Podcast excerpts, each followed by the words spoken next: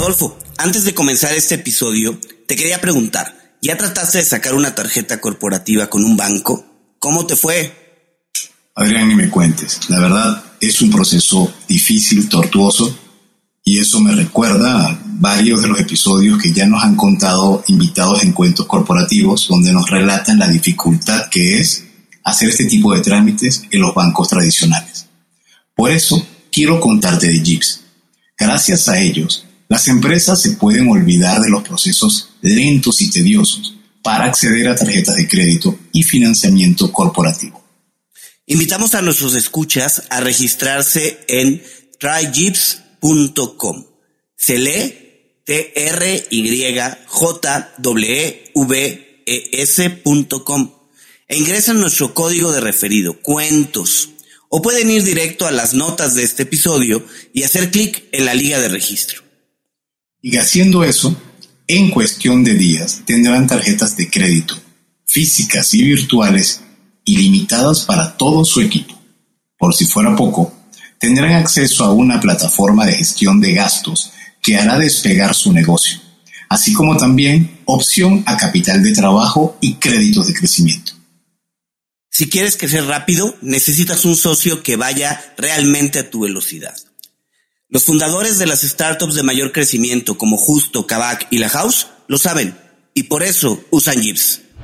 No se pueden perder este episodio. Tuvimos la oportunidad de conocer sobre un árbol endémico del Amazonas venezolano, que tiene múltiples beneficios, principalmente enfocado al skincare. Vamos a hablar con una persona que se llama Alberto White. Este señor pasó de trabajar en el mundo corporativo americano, de ser banquero, a irse al Amazonas, obtener cacay y desarrollar la marca Cacay Pure Oil, que está marcando en estos momentos la diferencia. Así que no se pierdan este episodio de Cuentos Corporativos, le va a encantar.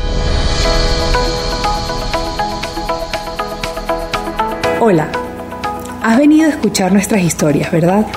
Entonces, bienvenido a Cuentos Corporativos, el podcast donde Adolfo Álvarez y Adrián Palomares hacen de juglares y nos traen relatos acerca del mundo de las empresas y de sus protagonistas. Prepárate escuchar interesantes historias acerca del management, startups, compañías exitosas y fracasos empresariales. Pon a tono tus oídos y disfruta de este nuevo capítulo de Cuentos Corporativos. Y como todo cuento, este también empieza con un había una vez. Que lo disfrutes.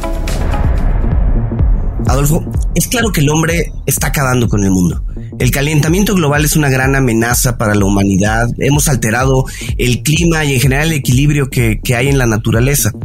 Y esto pues impacta a todas las formas de vida del planeta. Nada más como un ejemplo, este año 2022 en la India se han experimentado olas de calor inusual llegando a 60 grados centígrados. Bueno, si en la Ciudad de México con 35 grados ya no podemos, 60 años es impresionante. Antes leía yo que esas olas de calor se repetían cada 50 años y ahora es cada cuatro años. ¿Puedes creerlo? Yo creo que lo que sí tenemos es que tomar acciones y definir qué hacer. A ver, el planeta nos está demandando una pausa, respiro y oxígeno. Y la única manera que yo veo que eso se puede hacer es a través de acciones directas para poder cambiar el curso de las cosas. De lo contrario, no, nuestros nietos y sobre todo los hijos de nuestros nietos se lo van a ver complicado. Pero por otro lado, el activismo creo que no va a ser lo único que nos va a salvar. Eh, estamos ahorita en periodos del, del Roland Garros 2022 y en una transmisión reciente una chica se encadenó, se encadenó del cuello a la red con el fin de dar un mensaje al respecto. No sé si, si esto tiene que, ser parte de la reflexión que hoy en día vamos a revisar, ¿no? Sí, vi la nota y tienes razón. Como que no basta con darle visibilidad, sino hay que hacer proyectos sustentables que realmente generen un cambio, que vayan logrando algo. Y hoy vamos a platicar con alguien que es un experto en la materia.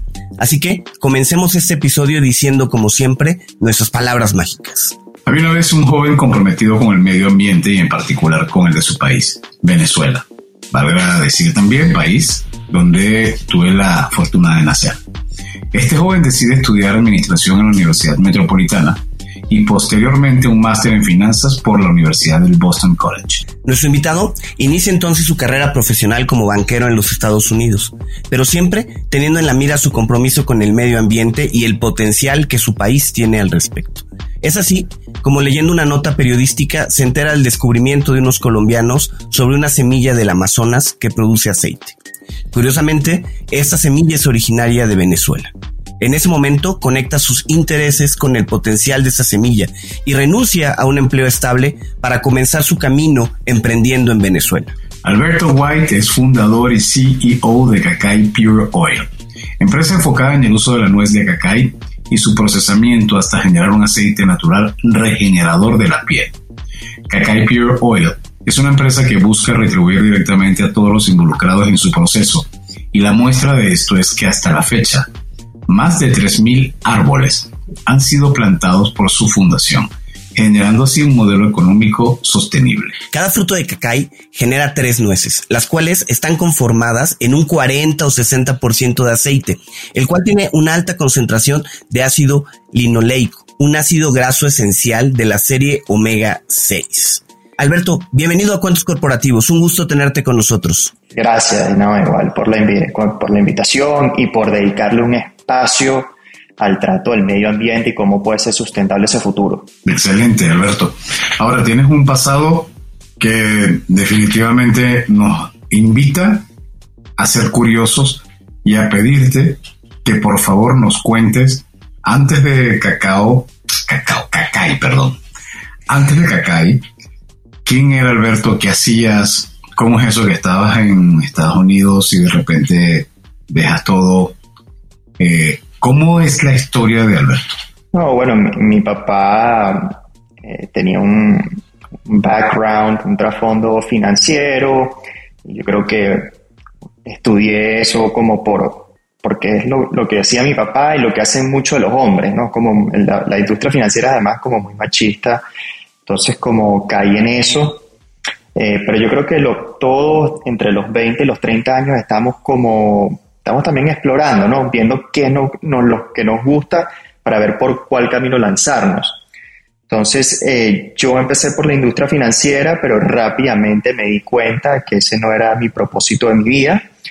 Eh, y entonces uno empieza, como muchos de sus oyentes probablemente, a bueno, decir, si este no es el camino, ¿cuál sí es el camino? ¿no?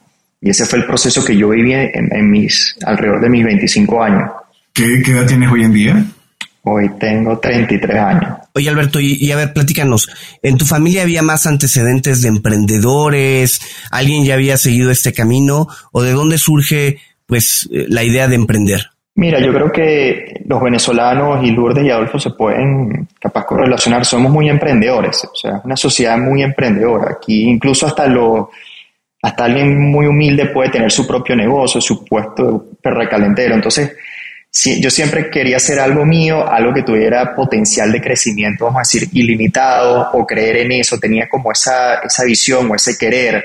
No me veía en el camino corporativo y eso siempre lo sentía muy por dentro, pero algo es sentirlo y otra cosa es actuar sobre ello, ¿no? Hay un miedo de por medio eh, que es difícil de vencer. Ok, entonces toma la decisión de eh, ir a una aventura que era bastante incierta o había algún tipo de estudio que en cierta forma te daba la orientación de decir que sí había un potencial interesante de negocio, pero por otro lado, si bien sabemos que entrar en el Amazonas, en Amazonas tiene complicaciones y, olvídate o deja por un lado lo que pudiera ser eh, la parte de estar en un mundo selvático es el tema de que la explotación de esta selva cada día es eh, tiene mayor frenesí. ¿Cómo pudiste balancear y decir, ok, salgo de acá, me voy al Amazonas, voy a vivir de esto y además voy a procurar que sea sustentable? No, mira, Adolfo, cuando lo pones así, en verdad fue un acto de locura. Yo creo que a mis 30 años no lo haría, ¿no? O sea, de verdad que fue un, no fue un riesgo calculado, creo que ningún negocio tiene un riesgo calculado, eh, a la final decides eh, tomar el paso, pero de verdad fue bastante atrevido de mi parte porque como tú dices, eh, en este negocio hoy en día no, pero había mucha incertidumbre alrededor de esta nuez.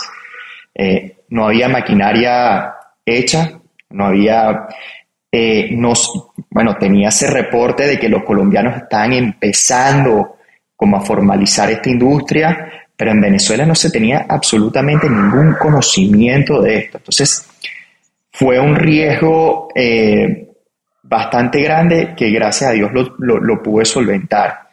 Y con respecto a lo que decías del Amazonas y de las selvas en general, ¿no? Porque Latinoamérica, no solamente en el Amazonas, sino en Centroamérica también hay unas selvas espectaculares. Pero en el caso de Amazonas, sí hay un proceso de deforestación muy agresivo muy agresivo, muy preocupante. Yo he visto unas cosas, eh, bueno, que son muy, muy lamentables, ¿no? Eh, y la gran mayoría de ellas no porque el ser humano quiere ser destructor, sino por un tema de supervivencia mismo, de que ellos quieren crear los espacios para crear sus propios cultivos, ya sea el café, el cambur o el ganado, que el ganado pudiera ser el mayor destructor de todos, pues.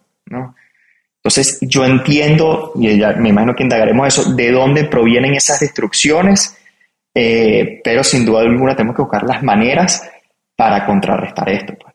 Oye, Alberto, y a ver, eh, me, estoy imaginando la escena.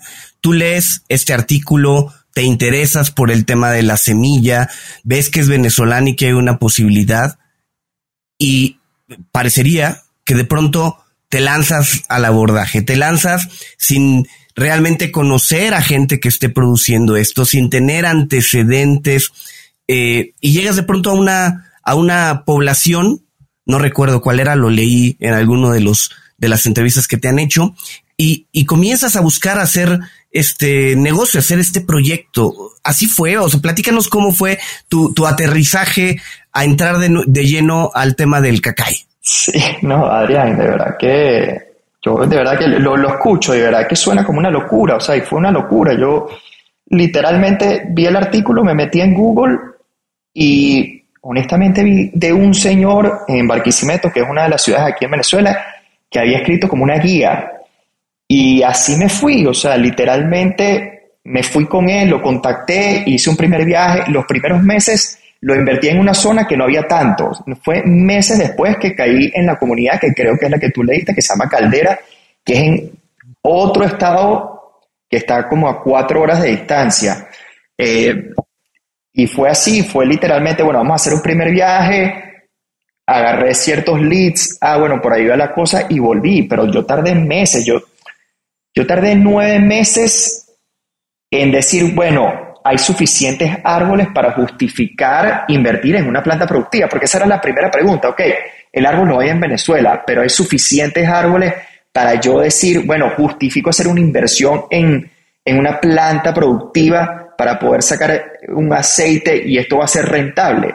Eso me tardó nueve meses de mi vida en llegar a esa conclusión. Y gracias a Dios la respuesta fue que sí, que se habían suficientes árboles. Tienes tantos factores que llaman la atención al momento de tomar la decisión, que no sé cómo balancearlo, ¿no? Porque por una parte tienes la idea de que tienes una materia prima que puede generar unas condiciones interesantes en la piel de, las personas. De hecho, tengo testigos que hablan de las maravillas del, del, efecto de tu aceite en, en la piel.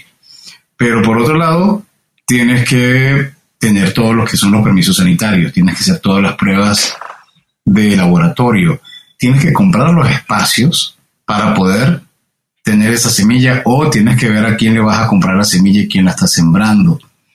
Eh, de algo que creo, o, a lo mejor estoy equivocado, pero por favor ayúdame a entenderlo, creo que no había una industria desarrollada sobre el cacay para ese momento. No, Mira, yo, yo creo que para contrarrestar mi locura o qué me llevó a tomar esa decisión, eh, yo, es como si en México el tequila fuera poco conocido, pero se sabe que se sale un licor espectacular, eh, o estás en Francia en la zona de champán y sabes que de ahí sale un espumante delicioso, pero que nadie, no te lo puedes creer que nadie lo está formalizando. Es como si tú eras en México y la gente local está tomando el tequila, y dices, no puede ser que nada más el tequila se tome aquí y que nadie esté como aprovechando esta situación.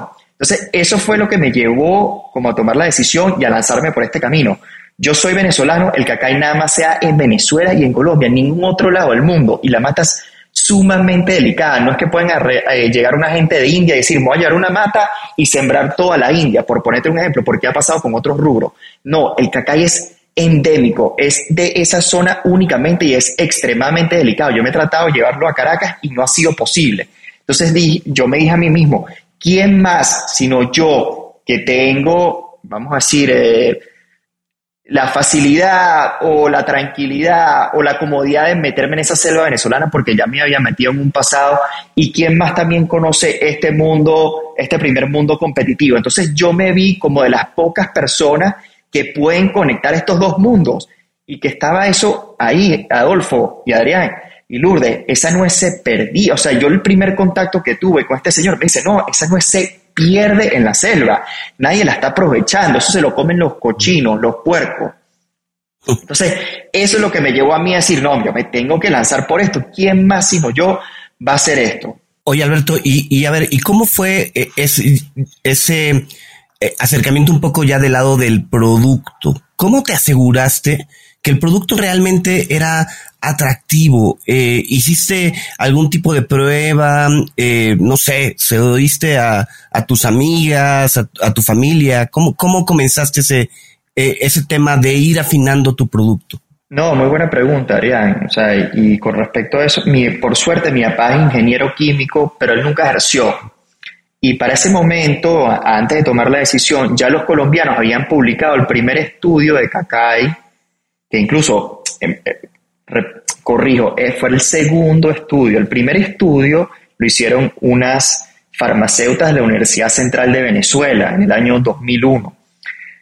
Los colombianos en ese año publican un estudio, mi papá ingeniero químico y mi papá me decía, yo no puedo creer lo rico que es este aceite. O sea, es tan rico que llegas a dudar de los resultados del examen. Entonces ese para mí fue como el primer indicador y después, bueno, me lanzo en esta aventura, Adrián, y tienes toda la razón. Yo pasé dos años en, producir, en tardar en producir la primera gota de aceite de cacao venezolano. Entonces, para mí fue sumamente riesgoso decir, bueno, ya por fin manufacturé esta, este primer ejemplo de aceite. Ajá, ahorita, y yo sé que químicamente tiene los compuestos porque los exámenes me lo dice, pero ajá, a la cliente final le va a gustar. A la cliente final, en verdad, le va a tener un resultado sobre, el sobre la piel. Y ese fue como, te diría que ese fue hasta casi que un riesgo mayor que lanzarme a la selva, porque es, es, la conclusión que tú llegaste, es decir, bueno, esto en verdad va a tener resultados. Y yo eso yo no lo supe hasta el segundo año de estar metido en este negocio, imagínate tú. Y, ok, entonces llegó el momento donde tienes la materia prima, tienes los, los atributos, estás claro, y dices, listo, me voy. Ahora viene una parte muy difícil que es comercializar. ¿Cómo, ¿Cómo ha sido al día de hoy ese proceso y en dónde se encuentra hoy tu producto? Ah, bueno, también buena la pregunta. Y bueno, echo para atrás, yo consigo, vamos a decir, justifico hacer una planta productiva y ahorita digo, bueno, ¿cómo saco de la nuez al aceite? Yo no soy ingeniero, yo no tengo ni idea, yo soy administrador financiero.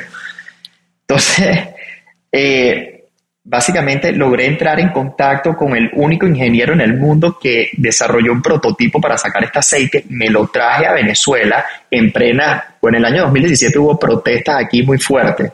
Se tenía el ingeniero, que no es venezolano, metido en unas protestas en Venezuela desarrollándonos el prototipo de maquinaria y eso fue lo que tardó dos años en hacer. Eh, ya por fin emito el aceite y aquí hay una parte, una, una lección que le puede servir a su, a audiencia, que pasa con muchos negocios, que yo arranqué con un modelo de negocio inicial, que era producir cacay y vendérselo a las cosméticas grandes. Y me di cuenta en ese proceso que las cosméticas grandes son las que se están quedando con la mayoría de la torta de la ganancia. Y yo dije, todo este esfuerzo que estoy haciendo, todo este riesgo que yo estoy corriendo para que ellos se queden con la mayoría de la ganancia, dije, no, ni de. Yo voy a hacer todo el proceso, yo voy a hacer un producto al detalle. Y yo le voy a decir al consumidor final, mira, yo soy la empresa que está de las manos de los agricultores, yo soy la empresa que está llevando un proyecto de reforestación, tratando de contrarrestar la deforestación, y esa va a ser mi punta de lanza en mi estrategia de mercadeo. Y gracias a Dios, el mercado ha reaccionado. Fíjate tú, muy interesante, Indago, en el mundo de la tequila, el que produce la tequila probablemente es el que también la mercadea. Pues, pero en el mundo de la cosmética normalmente es al revés. Tú tienes los productores de materia prima que están en África, Latinoamérica, etcétera, y después tú tienes un L'Oreal en Francia comprándote esas materias primas, desarrollando el producto y mercadeándolo de ellos.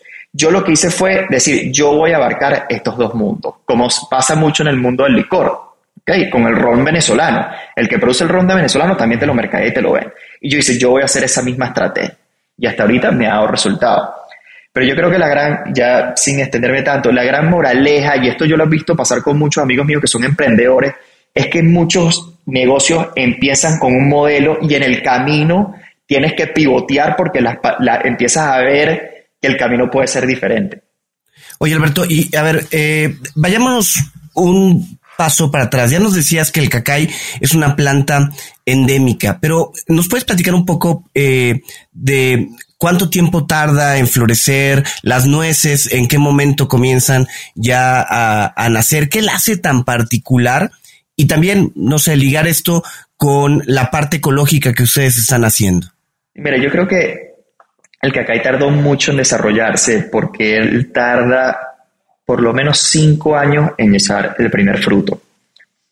El café tarda dos, tres años, un cambur tarda seis meses en nacer, eh, entonces, desde el punto de vista de negocios netamente, para un, empresario en el mundo de la agricultura, no es atractivo.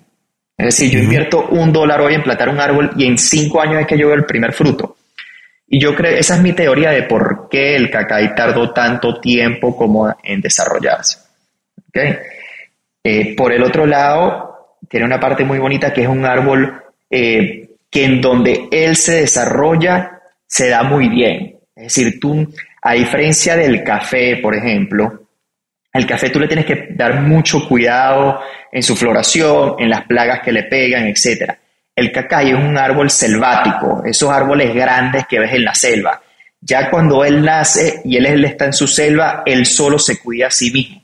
Incluso hasta el día de hoy, nuestras nueces son silvestres, es decir, esos árboles, esa nuez y ese aceite que yo estoy sacando viene totalmente de árboles que están en esa selva, que no están agarrando, vamos a decir, eh, fertilizantes ni químicos, sino que eso viene de una tierra totalmente orgánica. Entonces, pero completando la consulta que hace Adrián, ¿cómo haces para mantener el proceso de sustentabilidad de manera de no entrar en un, esquema de explotación agresivo que realmente no retribuye nada a la tierra que, y a la zona donde hoy en día está obteniendo esta materia prima.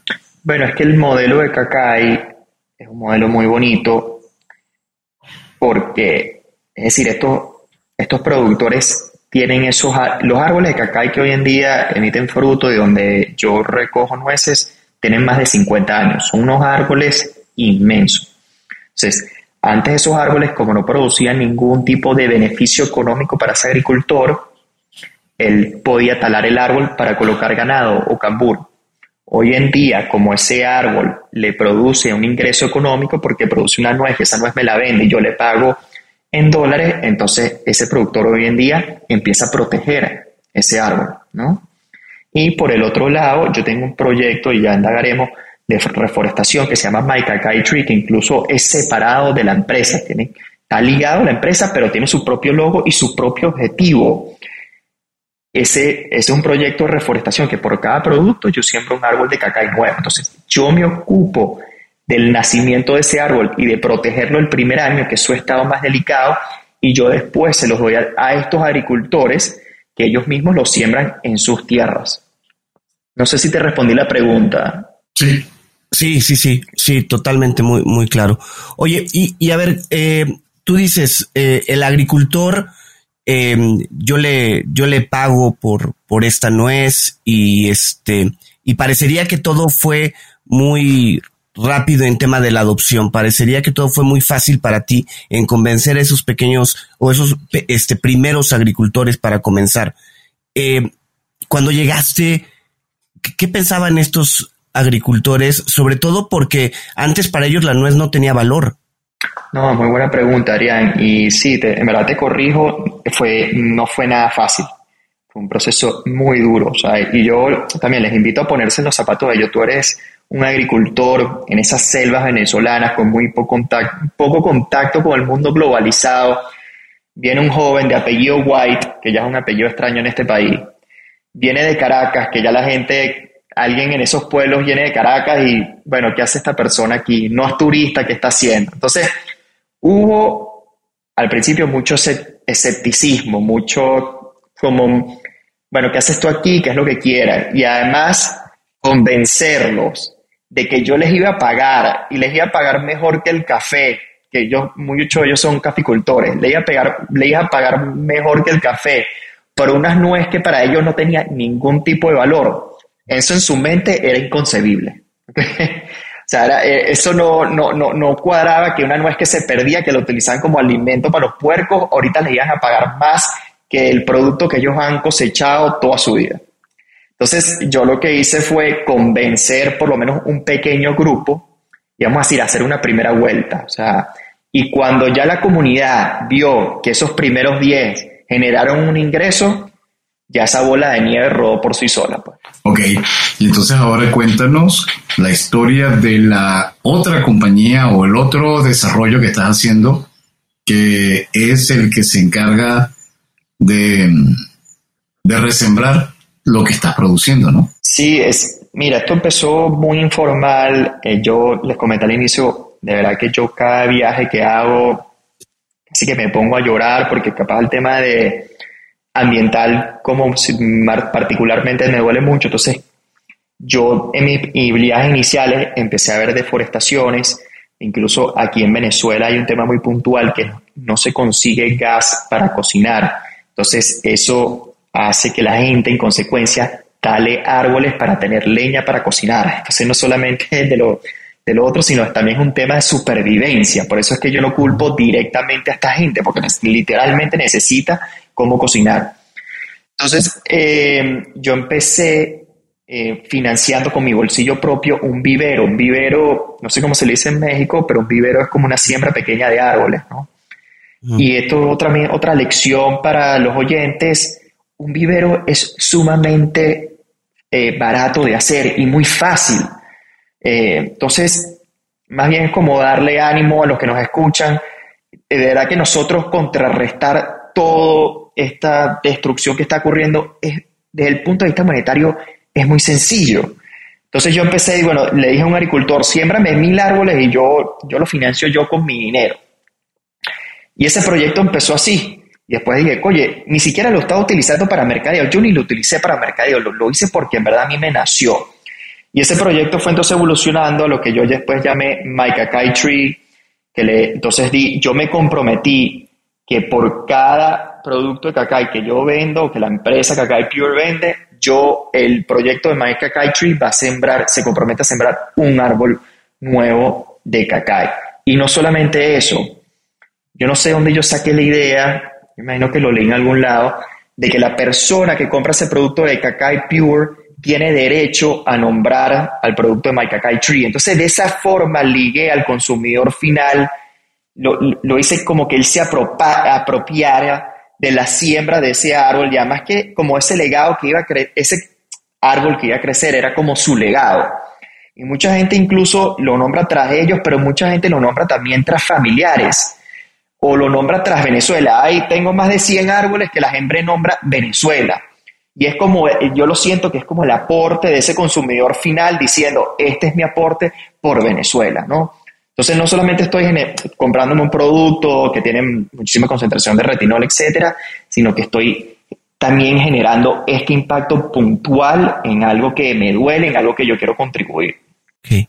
Oye, eh, eh, Alberto, a ver, eh, hemos platicado mucho de cómo comenzó Cacay, de la comercialización, de la parte sustentable, pero algo que hemos omitido es cuáles son los beneficios que realmente Cacay deja en la piel. Tenemos de cerca una cliente asidua de Cacay y no nos va a dejar ir de este episodio si no nos platicas de qué es lo que siente una persona, hombre, mujer, cuando se pone el aceite de cacay y cómo, cómo va a sentir la piel. Platícanos un poco de esa parte.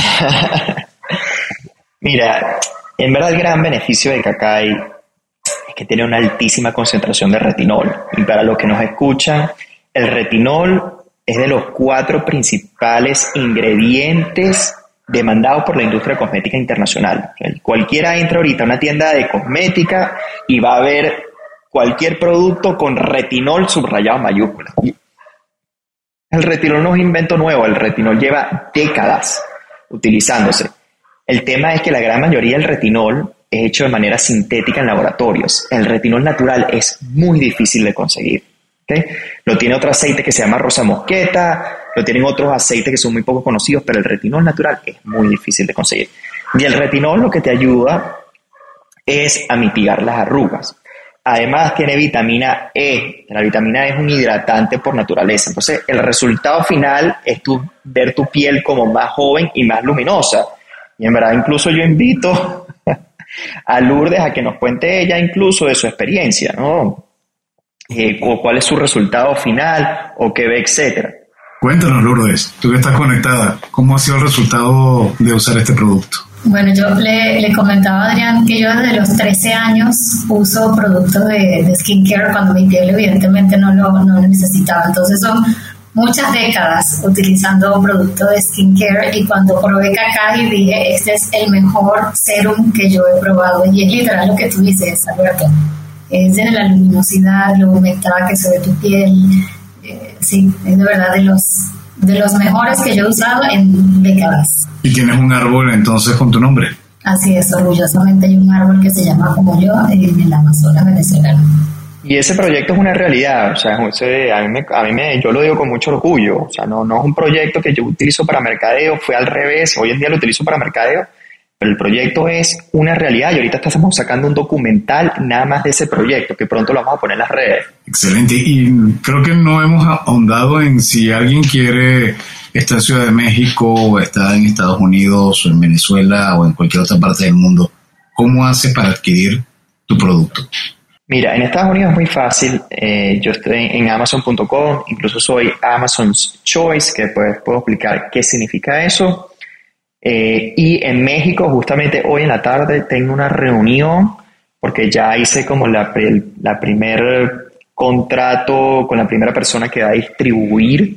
Entonces, los que estén interesados, esténse atentos a, nuestras redes. Cuando ya estén listos los canales de distribución en México o cómo va a ser la vía, lo vamos a anunciar en las redes. Pero justamente da la casualidad que hoy tengo la reunión en la tarde con esta persona que va a distribuir Cacay en México.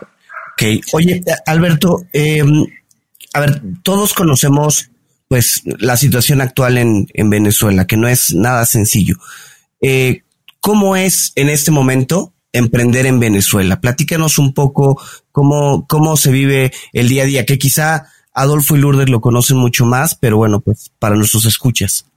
Mira, es muy difícil. O sea, en verdad yo aquí no puedo mentir. O sea, yo lo veo, podemos ver los dos lados. Tienes un país obviamente con muchas dificultades operativas como el acceso a gasolina, eh, eh, para también la parte burocrática también es muy difícil llevarla porque son muchos requerimientos, entonces tienes una serie de dificultades.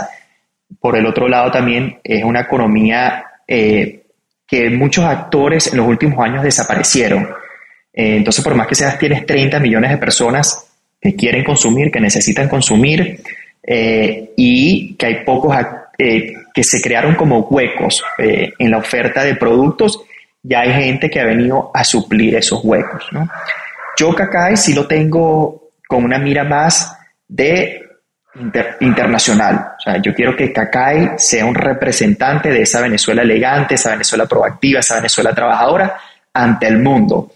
Y te vuelvo con el tema de la tequila, como yo creo que es la tequila para ustedes. O sea, hoy en día bueno, no sé cómo era el pasado, pero hoy en día yo siento que el tequila es un producto de alta gama. Yo lo he visto en los mejores bares de Nueva York. Además, hay unas tequilas que hoy en día son como muy sofisticadas, además son un signo de estatus en Estados Unidos y lo ves en las series, etc. Y eso que los mexicanos han logrado con la tequila es lo que yo quiero lograr con el cacay en Venezuela.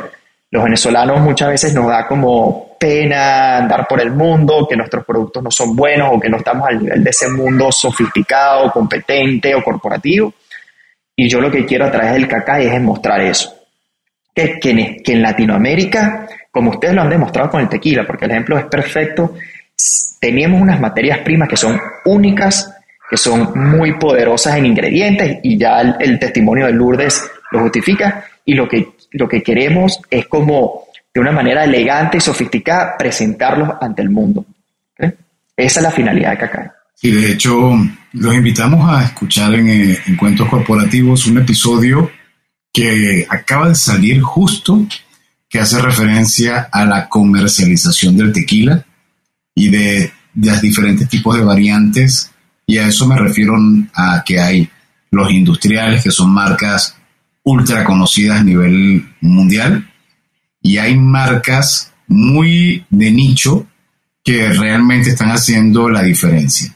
Entonces, vale la pena que lo escuchen. Tienes un episodio que habla sobre la marca de tequila Cosmos. Y también recuerdo sobre lo que menciona Alberto, que hace poco leí una noticia de que un licor que está hecho con base a cocuy, que es una fruta, una semilla también endémica de, de Venezuela, hace poco ganó un premio y lo que, es, lo que es cómico es que esa bebida se solía utilizar para personas que tienen muy, muy, muy poco presupuesto y podían tomar de, ese alcohol, de, ese destilado. Y depende de la forma como haces el marketing, logras convertir el producto. Entonces, creo que aquí eh, tienes un ejemplo muy similar de algo que, que probablemente no se estaba viendo.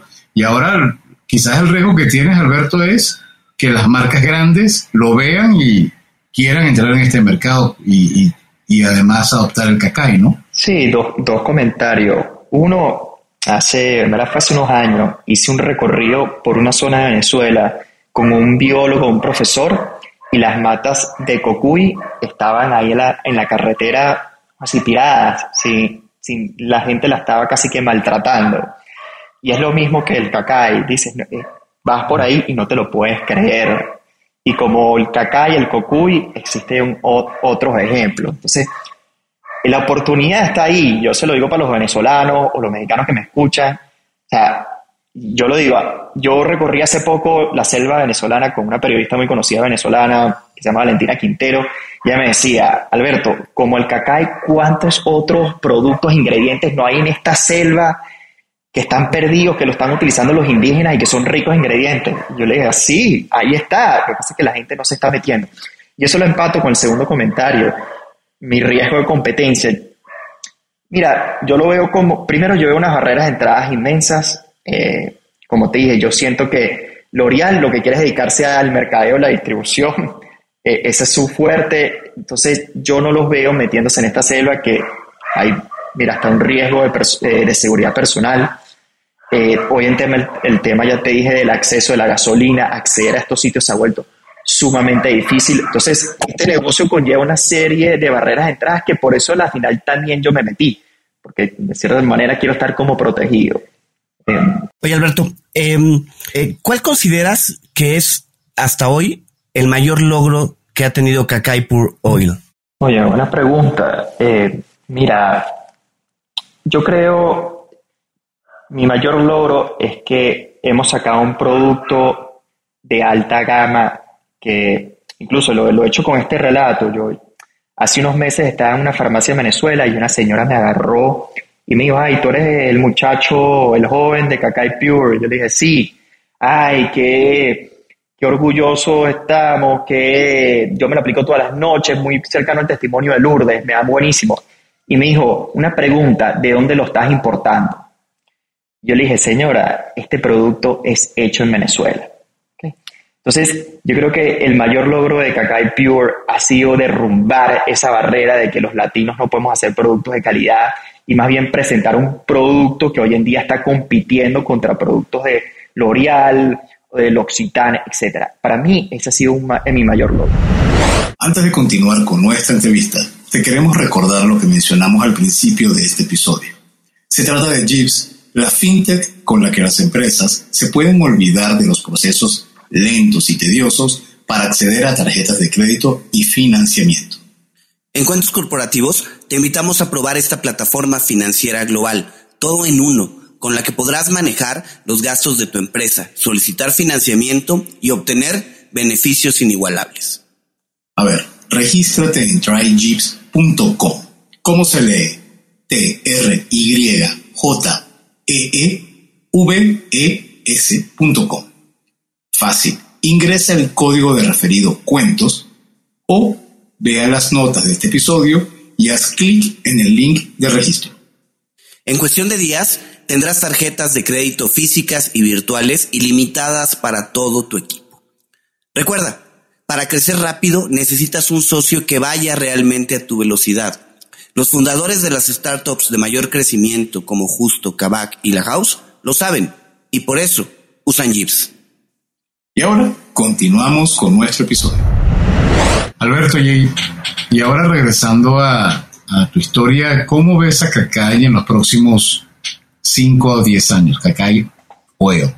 Mira, lo veo por este camino, lo veo eh, como siendo un ejemplo de que sí puedes hacer un negocio rentable, porque ya al final yo soy un empresario, pero haciendo un negocio rentable estoy apoyando o teniendo un impacto directo, directo en esas comunidades donde trabajo y más en especial un impacto en el medio ambiente. Entonces, para mí, mi gran reto es demostrarle al mundo o vencer ese paradigma de que para hacer un negocio rentable no puedes ayudar al medio ambiente o si ayudas al medio ambiente eres una, una fundación sin lucro. No, yo lo que quiero vencer es que digan, mira, que hay empresas como Cacao Pure, como la empresa Patagonia, como la empresa TOTS, que son empresas rentables para los inversionistas y a la, y a la vez están generando un impacto positivo con la naturaleza, porque a la final eso es lo que va a hacer que, lo que ustedes dijeron en su introducción sea posible. Es la única manera. Oye, Alberto, a ver, en, todas las historias de emprendimiento, cuando el fundador lo ve en retrospectiva, siempre va a encontrar algún tipo de error o de omisión que realizó o temas que pudo haber hecho de una manera diferente.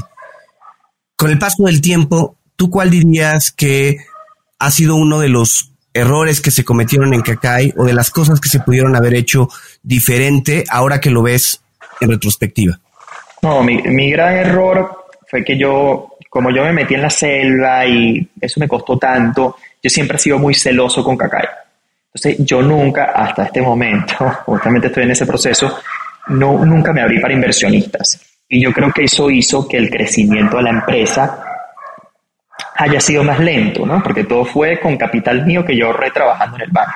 Si yo me hubiera abierto a inversionistas antes, Cacay estoy seguro que los niveles de cacao en su crecimiento estuvieran en otros niveles ahorita.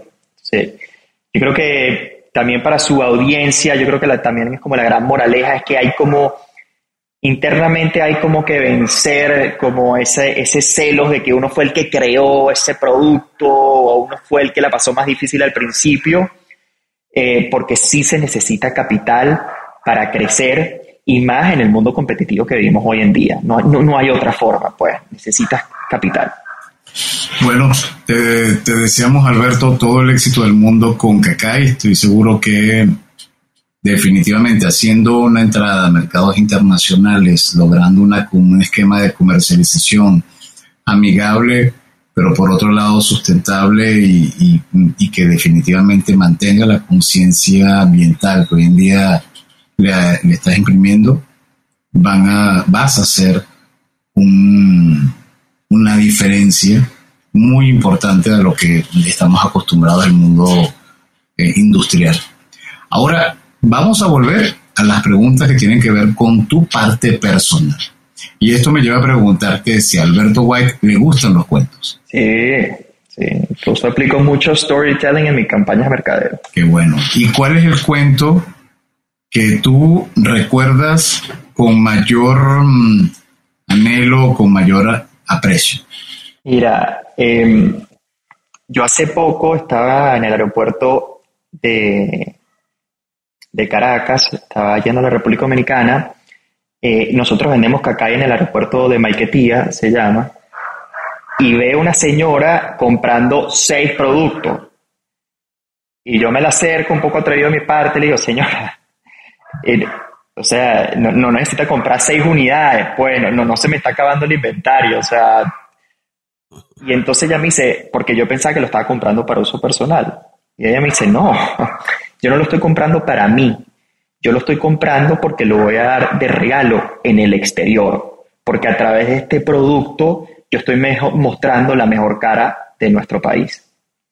Ese, ese cuento obviamente me llegó mucho porque estoy empezando a lograr ese objetivo que yo les comenté a ustedes es que el venezolano, nosotros los venezolanos, Adolfo y Lourdes, ustedes se somos sumamente orgullosos, no tenemos tampoco muchas cosas que ser orgullosos, pero lo que sí somos orgullosos nos aferramos a eso. Entonces que ya las personas vean a Cacao Pure como un signo de orgullo venezolano, para mí puede ser el mejor, el mejor complemento que puede haber. Sí, eso, ese era quizás un gesto que a lo antes se hacía comprando chocolate o ron, pero como ya no se encuentra ni chocolate ni ron, entonces ahora regalan aceite. Correcto. Oye, pero eh, en términos de, literatura, ¿tienes algún cuento favorito? Mira, la, la verdad que ahorita me agarraron eh, desprevenido con eso. Fuera de base. Yo nada más leo, fuera de base. Yo nada más leo literatura para aprender, honestamente. ¿Y para aprender, cuál nos recomendarías? ¿Algún libro que tengas que te haya marcado? Mira, El Océano Azul me encantó. Y creo que muchos de los, de que ustedes entrevistan son creadores de Océano Azul. Eh, y también hay un libro eh, que en inglés se llama Start with Why, que se dice empieza el por, en el porqué, que se de Simon Sinek, eh, que él te explica de por qué uno, tú tienes que hacer las cosas que te llenan a ti y no el producto final. A la final, yo no soy un fanático de la industria de skincare, me he vuelto, pero yo no nací, yo no en el 2015, no como Lourdes que a los 13 años me estaba echando cremas. es lo que representa esa botella. Como te dije, esa, esa botella representa a la Venezuela trabajadora, la Venezuela que sí se puede, y por eso es que yo lucho, no porque yo empecé como un fanático de skincare, es lo que esa botella representa. Entonces, ese libro te habla sobre eso. Oye, ¿y alguna aplicación móvil o gadget tecnológico que uses ya sea en lo personal o para dirigir Kakai Pure? Mira, para dirigir Kakai Pure no, pero sí utilizo una aplicación que se llama Whoop WHOOP, eh, que te mide eh, los valores mientras duermes. Entonces yo soy un fanático de medir mis valores, o sea, para mí tengo que estar bien para ejercer bien mi trabajo. Entonces yo soy un fanático en tomar, eh, incluso esta noche lo voy a hacer, una, un ice bath, o sea, un, un baño con puro hielo para enfriar mi cuerpo, para dormir bien y WOP me va a traquear entonces mis valores. Todo el objetivo es dormir y comer bien para que yo entonces pueda desempeñarme bien en mi trabajo y lograr estar en donde estoy hoy en día. Muy bien, eres ya muy seguido a las personas que nos han ido recomendando WOP y Adrián eh, también ha probado el método de Winhoff de colocarse ah, dentro del hielo y por eso es que Adrián se mantiene tan joven, no es porque aún se cae.